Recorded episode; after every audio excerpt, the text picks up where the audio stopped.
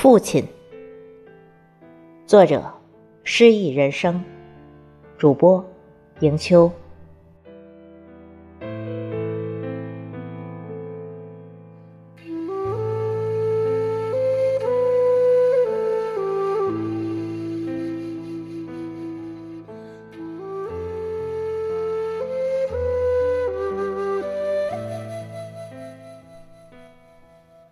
在这样一个宁静的时刻，我将思绪从眼前的世界中折返，折返回时光的深处，从那个素色的小村庄开始，一路追寻父亲的身影，然后轻轻地叠放在鸟雀舞唱的檐下，回旋于父亲节来临时的仲夏六月。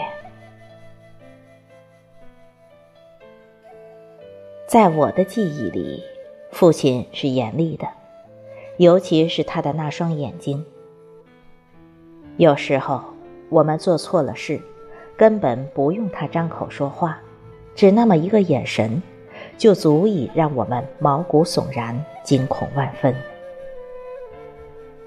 而父亲又是慈祥的，闲时他会坐在床沿上陪我玩扑克牌。也会在昏暗的油灯下声情并茂地给我讲充满神话色彩的故事。那一程光阴温润如歌，无影无痕。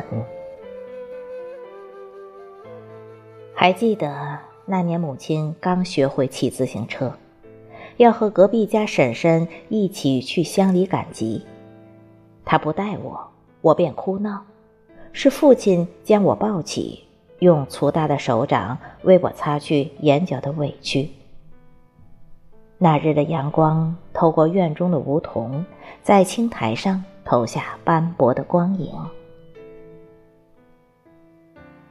那一年，听说父亲要去县城，我为了达成自己的小心思，在那个晚霞映满西天的黄昏，生拉硬拽地脱下父亲身上的背心。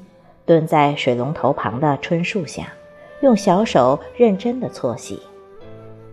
那时候，时光一卷无字的诗，心中充满了无尽的欢喜。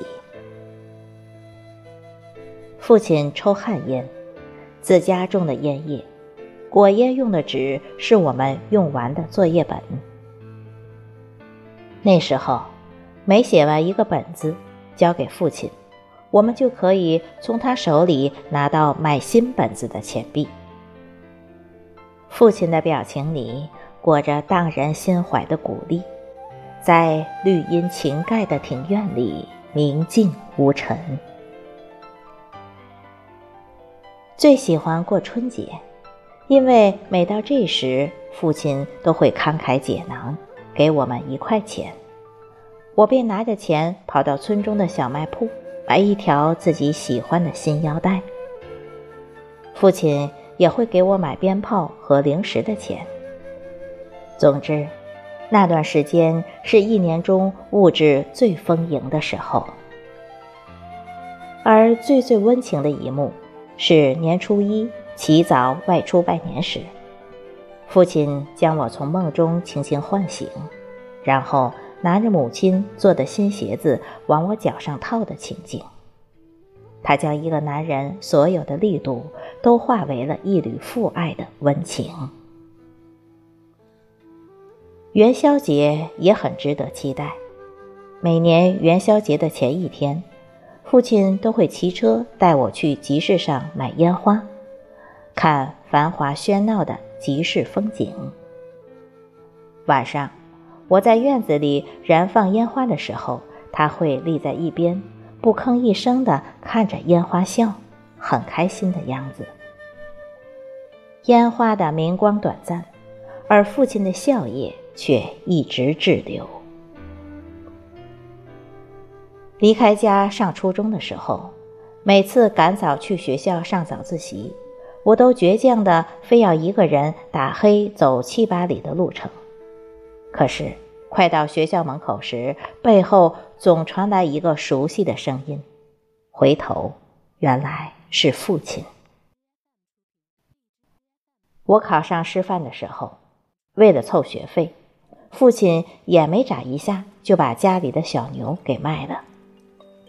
还有一年，我突然生了病，父亲很恐慌。后来母亲告诉我，父亲说：“我如果有个好歹，他们至少得少活十年。”一缕风过，那穿越时空而来的晨露，打湿了母亲的裤脚。也浸湿了我遥远的记忆。光阴流转，沧海桑田，母亲走了许多年，父亲却依然固执的守着家，守着我们梦想起始的地方。如今，父亲的眼神里早已没有了曾经令我们毛骨悚然的惊恐和畏惧，剩下的。全是一种风雨过后的祥和和安暖。岁月匆匆，流云带走了许多东西，而那些镂刻在锦绣光阴上的点点印痕，却一直流淌在奔腾不息的血脉里。